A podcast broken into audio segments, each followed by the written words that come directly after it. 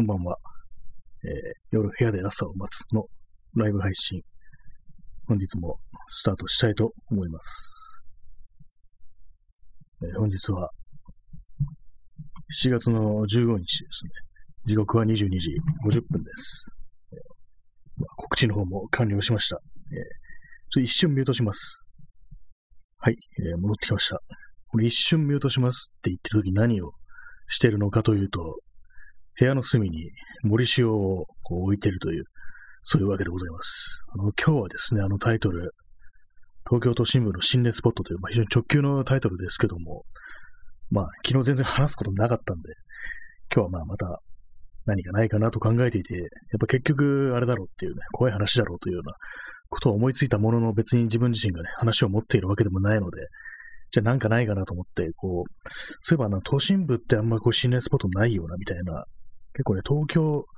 東京ってあまりこう幽霊な、幽霊なんじゃないや、有名なこう、心霊スポット的なものってね、そんなにまあ強力なやつはないよな、なんていうふうに思ったんで、いろいろな地図とか見てたんですけども、そうしたら、あの、割となんていうんですかね、こう、普段自分が行き来するようなところに意外とあるという、そういうのがね、いくつかあったので、今日はその話をしようかなっていうふうに思ったりしております。私もね、これ全然知らなかったんですけども、これはですね、あの、東京の初台っていうところにある、まあ、渋谷区かな、ここは。渋谷区らしいんですけども、何があるかというと、まあ、正確にあったんですね。今、どうやらもうなくなってしまっているという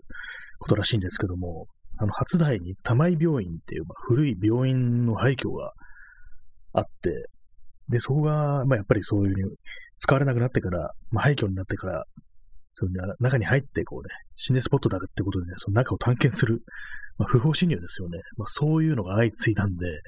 まあ、それをね、こう、だったらいっそっていうことで、その、なんか撮影とかイベントとかに貸し出したなんていうね、そういうことがね、あったらしいですね。この初台の玉井病院というのは。全然知らなかったんですけども、意外にこんなところにそんなスポットあったんだっていう。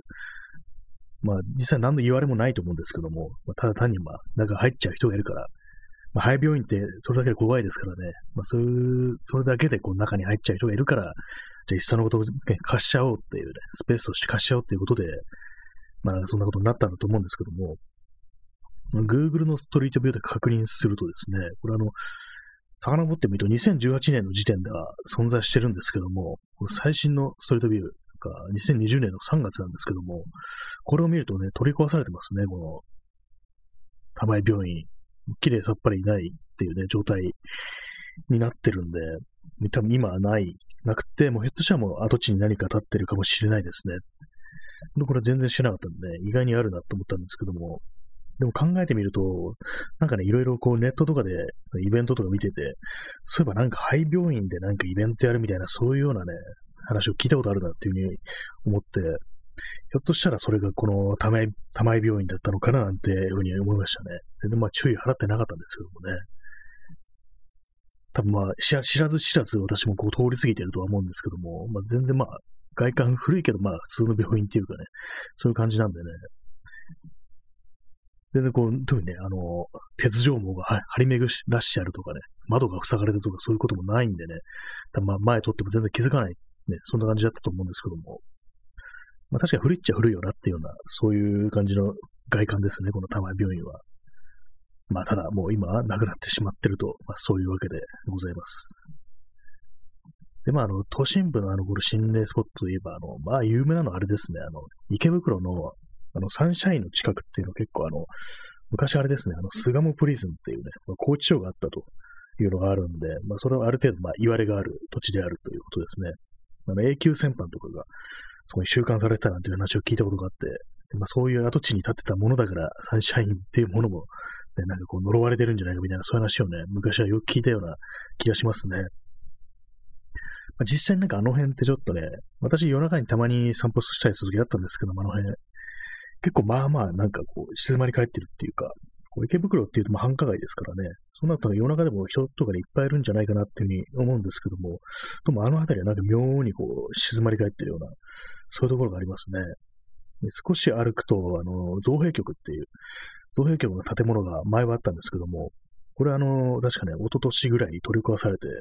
今なんか建てたのかどうなのかちょっとわかんないんですけども、で、まあ、そういう感じで、ね、大きな建物があったりして、で、その裏手とかが結構、割となんか古びた感じの住宅街っていうのが残ってたりして、まあね、言ってみればまあまあその路地とかそういうものがあって風情があるととも言えるような、そういうようなね、街だったんですけども、最近はちょっとね、少し綺麗になってみてみたいですね。その造幣局とかが取り越されてから。前はね、結構、まあ、その深夜とか行くと結構暗いっていうか、あの、都電ですね、都電の線路とかがあったりして、で、まあ結構ね、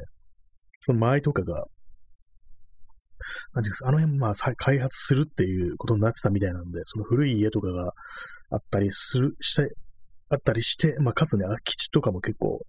あったりするって感じなんですけども、そういう感じでなんかちょっとね、普通の街の空気っていうのとは違うっていうね、まあ、これから手が入るっていう地域特有のなんかこう、寂しさみたいなものは結構感じたりしてましたね。まあ、そんなところを私はね、夜夜中とかに結構歩いてたりした時期があったんですけども、たまになんかこう写真とか撮ったりしてっていうのがありましたね。まあ、やっぱりあれですよね、巣鴨プリズンというものが非常に大きな、その、言われのね、こに対してね、役割を果たしてるっていう感じなんですけどもね。実際まあそこで何かしらの事件があったかっていうと、どうなんですかね。まあ、永久戦犯とかっていうとまあ、処刑されるっていう、ありますけどもね、処刑の場所がひょっとしたらね、その普通に、その中でってことなんですかね、巣鴨プリズンで行われたのか、どうなのかちょっとわからないですけども、まあ当然そういうことも考えられるんで、まあその辺からそういうふうにこう、まあ心霊スポットだというか、そういうふうなやれるようになったっていうことなんだなっていうことは思いますね。まあでも池袋ですからね、まあ。これね、なんか、このサンシャイン通りにこう、四面塔という供養塔みたいなものがね、こう、建てられてるらしいんですけども、まあ、私ちょっとね、全然記憶ないんですけども、通って、通ったことある割には、なんでそんなものが建てられてるかというと、これはなんかあの、大昔、江戸時代、戦国時代から江戸時代前期って、なんかそこは辻切りで、がよく起こったというね、辻切りがよく出たっていうことことらしいですね。そういう地域らしいですね。もうそれも一晩に何人も殺されたみたいなことがあったりして、めちゃくちゃそこで人が殺されてるっていうね、なんか異常なところですよね。そんな簡単に人を殺してたんだっていう、まあ人の命が軽かったこう戦国時代、江戸時代っていう、ね、感じなのかなって思うんですけども、でまあそこで切られた人の霊をね、こう慰めるために、四面塔というね、供養塔が建てられたっていうことみたいですね。あれ？あ、えー、P さん、聞こえてないのは自分だけですか？ちょっと待ってくださいね。なんかおかしいのかなどうでしょうか？聞こえてますでしょうか？今ね、こう、マイクをぐっとこう、刺しております。もし聞こえてないという方がいたら、なんかコメントとかで何かおっしゃっていただければと思います。ちょっとマイクを抜き差ししますね。はい。えー、マイクを差し直しました。聞こえてないかな？一応まあパソコンの方でも同時録音してるんで、もし、ね、これ今まで喋ったとこ聞こえないという方おりましたら、後からこう、ツイッターにその、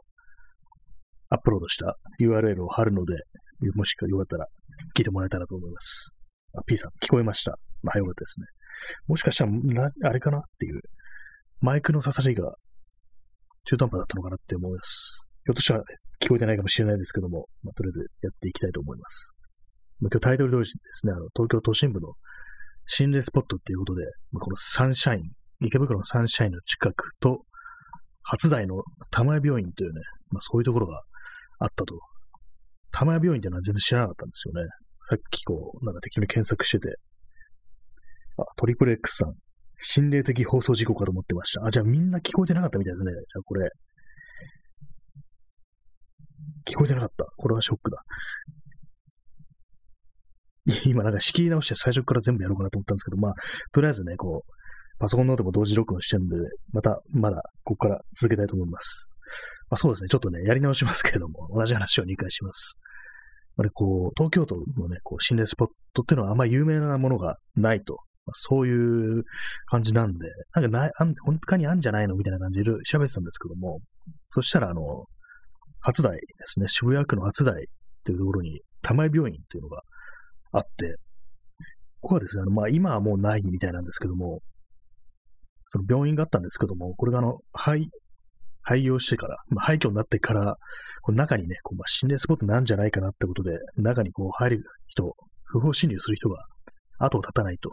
まあ、そんなことがね、相次いだらしいんで、まあ、じゃあもういっそもうここ、スペースとして貸し出すかみたいな感じで、そのイベント会場になったらしいんですよ。で、まあ、そういう感じだったんですけども、で今これストリートビューを見ながらやってるんですけども、結構ね、その、まあ、古びてる病院だ、古い病院だなって感じなんですけども、そんなね、廃墟前って感じじゃないですね。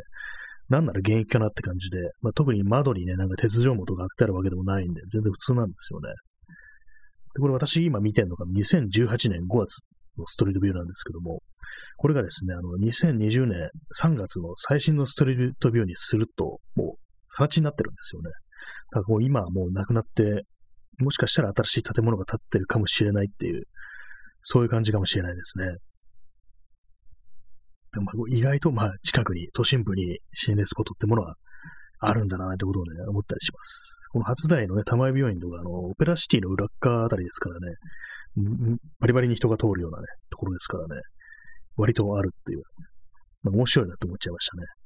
結局、あの、心霊スポットと、というかね、イベントのスペースとして貸し出したっていうのがなんか、面白いですよね。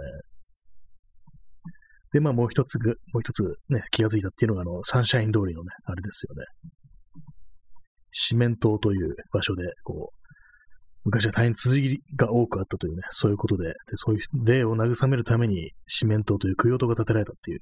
ことがありますけどもね、なんか確かね、もう、池袋ね、通り魔の、通り魔殺人とかありましたからね、なんか、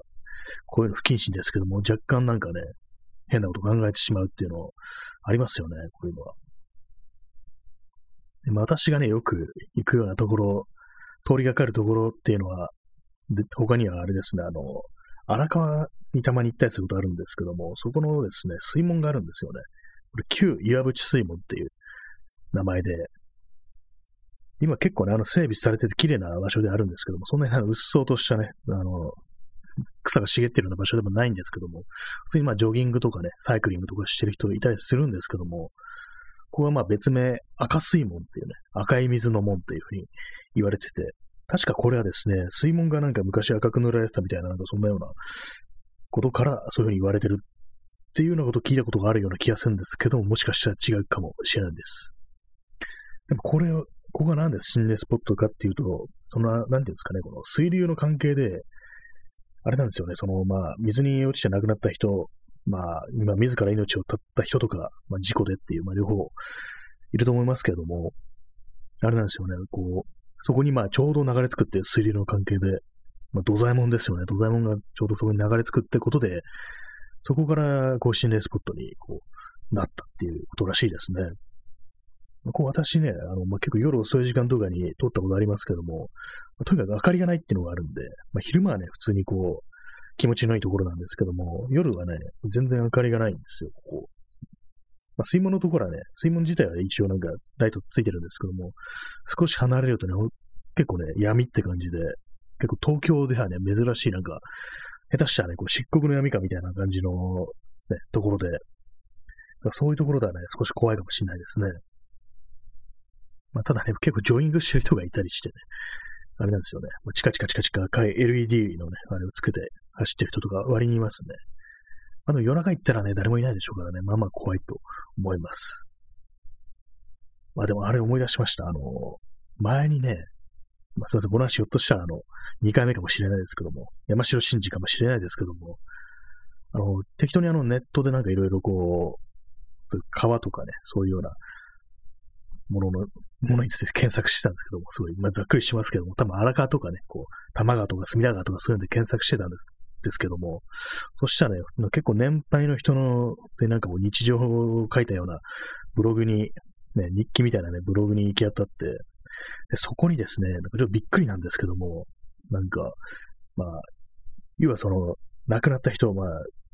水辺でね、首をつって亡くなった人をね、たまたま発見したというようなね、日記があって、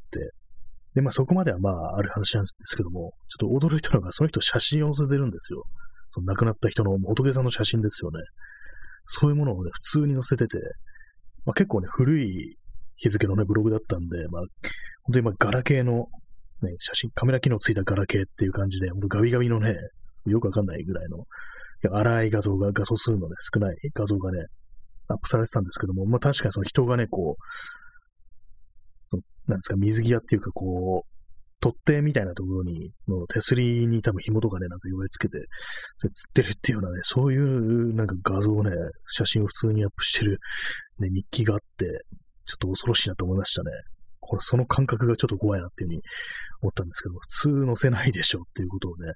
思った記憶がありますね。まあ、ただここでまあ話題にしてる自分もどうなんだっていう、そういうのはありますけどもね。まあね、そのようなことがありました。もうだいぶ前ですけどもね、確かも10年以上前だと思います。もうね、亡くなってるかもしんないですけども、でもそういうなんか年配の人のどうでもいいブログって結構ね、なんていうかこう、長生きするっていうか、ずっとネット上に残ってたりしますよね。まあ、探せばもしかしたらあるのかもしんないですけどもね、別に探すことはしないです。はい、えー、東京都心部の心霊スポット。他にね、結構ね、まあ、あるのは、トンネルですね。トンネル。これはですね、あの、白金トンネルっていう、これはですね、あの、まあ、目黒から、多分白金台とか経由して、ま、麻布の方に行くトンネルかなと思うんですけども、ここも確かなんかいろいろ昔から言われてますね。これなんかあの、国立予防衛生研究所っていうのがね、なんか、その近くにあったらしくって、そこでまあいろいろ実験とかを生体実験ですよね。まあ、あの、動物とか、ね、そういうのを使って、いろいろまあ、実験を行ったから、まあ、そういうのもあって、こう何か呪われてるんじゃないか的な、こう、ありますね。ありますね。ってか、あるみたいですね。私もね、ここね、たびたび撮るんですけども、やっぱ忘れてましたね。結構ね、夜とかね、撮ったりして、写真とかね、撮ってたりするんですけども、まあ別に 思い出さないよなっていうね、心霊スポットだっていう意識を持って別に、いつもね、街を歩いてるわけでもないので、普通に忘れて、ね、あと帰ってきて、そういえばあそこってああいうとこだったな、みたいな感じになってますね。ね、P さん、オリンピックスタジアム瞳国。これも現在深刻ですね。確かにあそこ、まあ確実にまあ一人はね、亡くなってますもんね。あの国立競技場一人で過労、過労自殺っていうやつでしたよね。なんかこれもなんか本当に年月が経っていくと何かしらこう、ね、なんか曰くつきみたいな感じになるのかなってちょっとね、思ったりもしなくもないですね。あんまりこう結構ね、今まで話してきたスポットっていうのの、まあ、多分ね、まあ、昭和の時代からね、おそらく言われてるようなところだと思うんですけども、まあ池袋はもっと古いですけどもね、まあ、多分昭和の時代から、まあ、ここはなんか心霊スポットだぞみたいな感じで言われたと思うんですけども、こういう感じでね、今の2021年に何かしらあって、まあそういう何かしらの何かが起きたところが、まあ最終的に心霊スポットと言われるようになるまでは、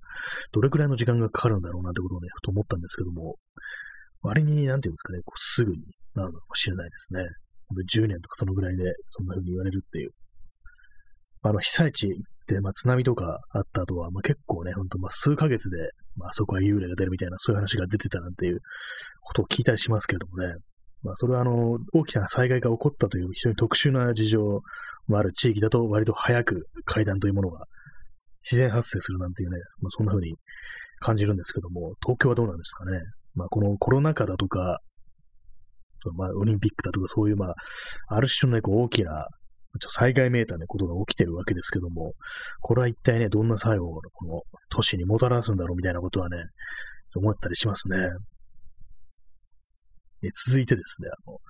まあ、さっきのね、赤水門、旧岩淵水門と同じく荒川だと思うんですけども、これもあの、これ足立区ですね。足立区の荒川にかかる港北橋っていうところがあって、ここもね、まあ、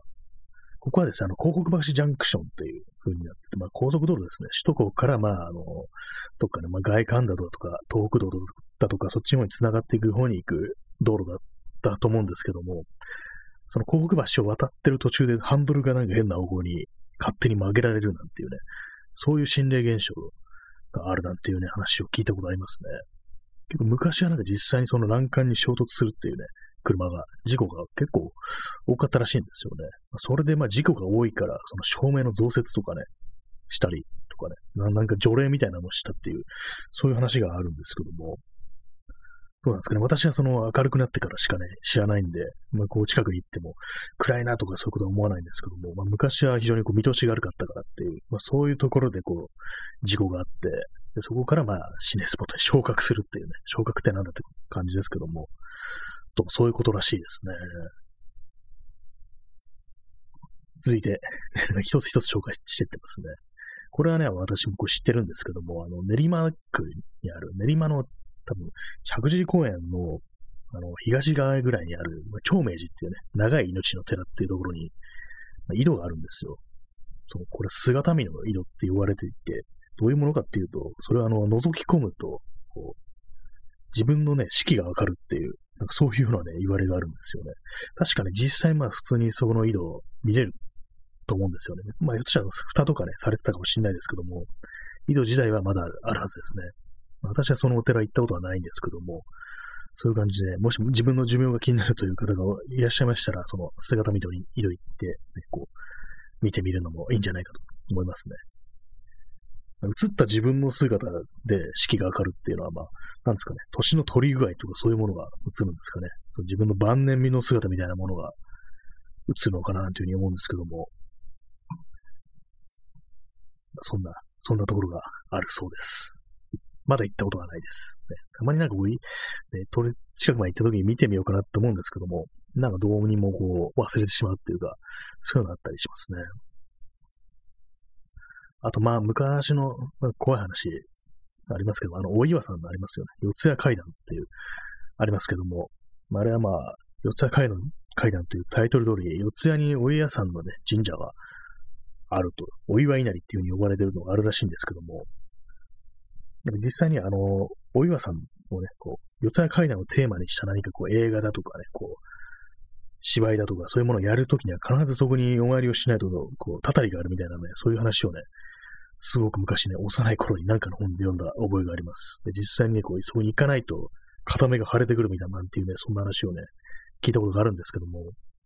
まあ、四谷もね、私別に全然普通に通るとこですけども、どこにあるかわからないんですよね、これ。東京都新宿区ね、四谷ってことらしいんですけども、なんかね、写真で見たから結構なんかこじんまりとした神社だったような、そんな記憶がありますね。だからまあ、知らず知らず通り過ぎてるっていう感じなのかもしれないですけども、これもね、ちょっと気がついたら、こう、少し見てみようかなというようなことをね、思ったりしております。割にね、こういう感じ、なんか大昔まで遡ると結構いろいろあるような、なんていうね、ふうには思ったりしますね。で、もう一つね、こう今、誰かのね、ウェブサイトを見ながら話してるっていうね、どうなんだろうって感じですけども、結構あの、多摩地区がね、割と多いんですよね、どうも。八王子とかはね、なんかあの、同僚だとかね、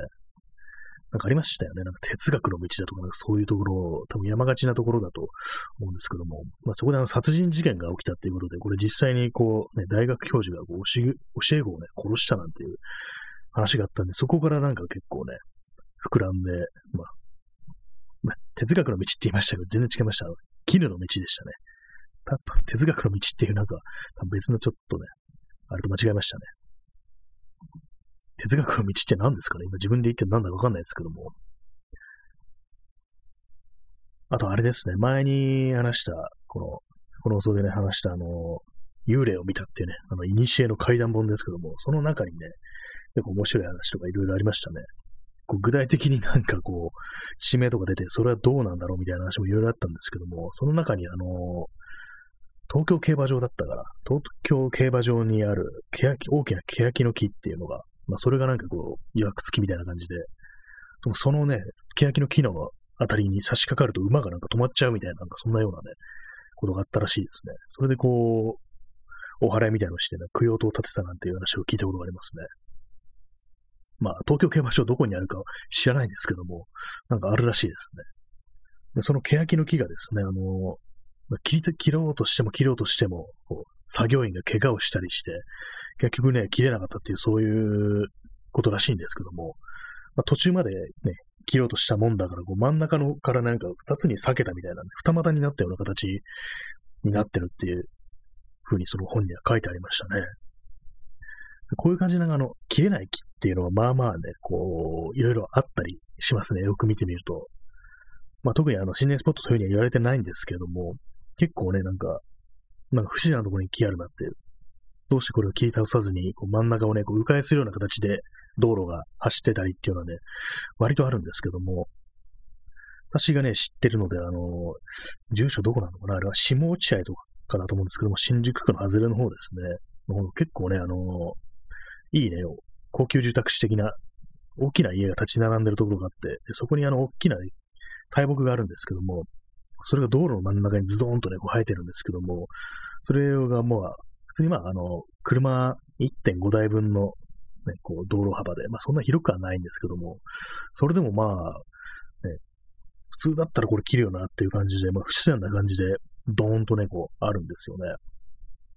あれも多分なんか、多分じゃない、あの、前にこう調べたんですけども、やっぱり同じようなね、こう、いわくつぎで、切ろうとするとたたりがあるっていうね、そういうことでね、結局切れずに、こう、そのまま残しちゃうってことらしいですね。これは、この木は今でもありますね。でも最近あれですかね、木とかね、結構切り倒されてますからね、危ないかもしれないですね、そういう予約付きのところでも。結構ね、なんかいろんなところで街路樹だとか、まあ結構大きいね、大木みたいなものも普通になんかもう切ってね、こう、こう工事、その後に工事したりとかね、されてるんで、まあこれなんでかわからないですけども、そしたらまあ東京オリンピックとかそういうものの影響なのかもしれないですけども、まああるいはその木自体がこう、弱ってきて、まあ、枯れそうになって、こう危ないと、倒壊の危険性があるっていう、そういうことなのかもしれないですけどもね。ちょっとしゃっくりが出そうになりました。さあ、ブラジルの大統領がなんかしゃっくりが止まんなくなって病院になんか入院してるとか言ってますけどもね。どうなんですかね。あれ、あれ確か一回コロナになって治ってますよね。まあ、それは置いといて。で、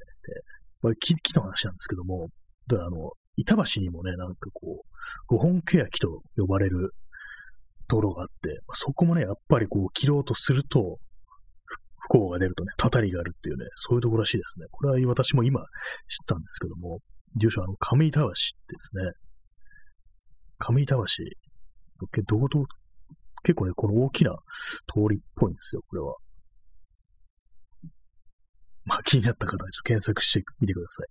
五本欅っていうね、なんか欅の木って、多分東京都ってあの欅の木が多いんですかね。あの、甲州街道とか、あの、あれすごい街路樹みたいな欅の木がダーッとありますけどもね。結構その欅、怖い話に欅が登場する頻度が高いような気がするんですよね。東京のね、青梅市に、不思議な音がする欅があるっていう風に、昔話題になったことがあるらしいんですけども、まあ、それもあのー、さっきのね、あの、幽霊を見たというね、中岡俊也の幽霊を見たという、その実話怪談物のの本に出てたんですけども、変な音がするんですよ。その木魚を叩くみたいな音が聞こえてるっていうね、あれで、それがあの夜中の結構遅い時間にそういう音が聞こえてくるっていうことらしいんですけども、やっぱね、そういう話題になってなんかね、いろいろなんかそれを聞きに来る人が結構いたみたいな話が載ってましたね。本当かどうかわからないですけども、ちょっとね、もし青梅に住んでいる方がいらしたらね、探してみてください。木魚みたいな音がする木っていうね、不思議ですですけどもね。まあでも、青梅は多分木がいっぱいあるから探すのが大変っぽいですね。はい。そんな感じでね、結構ね、都心部にもいろいろあるというようなね、話をしてきたんですけども、まだまだね、こう、いろいろこう探っていけばね、ありそうですよね。探っていけばって言うんですけども、まあね、こう、結局人が死ねば、スポットになるっていうね、まあ、そういう単純な方式っていうのもあると思うんです、あると思うんですけども、まあね、どんどん人間、時代というものがね、進んでいくと、当然死ぬ人、死ぬ人のね、総数というものもね、増えるわけなんでね、どんどんどんどん死ぬスポットになっていっちゃうじゃんかよっていうね、そんな気もしますけどもね。えー、そういうような感じでね、ちょっと前半なんかあの、全然音が入ってなかったみたいで、あれですね、惜しいですね。あの、これはあの、ポッドキャストという形で録音してあるんで、パソコンの方で、それを後ほどそのツイッターの方にこう URL を貼って、そういう、ありますので、そっちの方からまあ聞きたいという方はチェックしてみてください。まあ同じことを喋ってますからね、なんかあれですけどもね。まあ、そんな感じで本日はこの辺で終わりたいと思います。もし気が向いたら、あの、0時過ぎたらやるかもしれないです、昨日みたいに。それではおやすみなさい。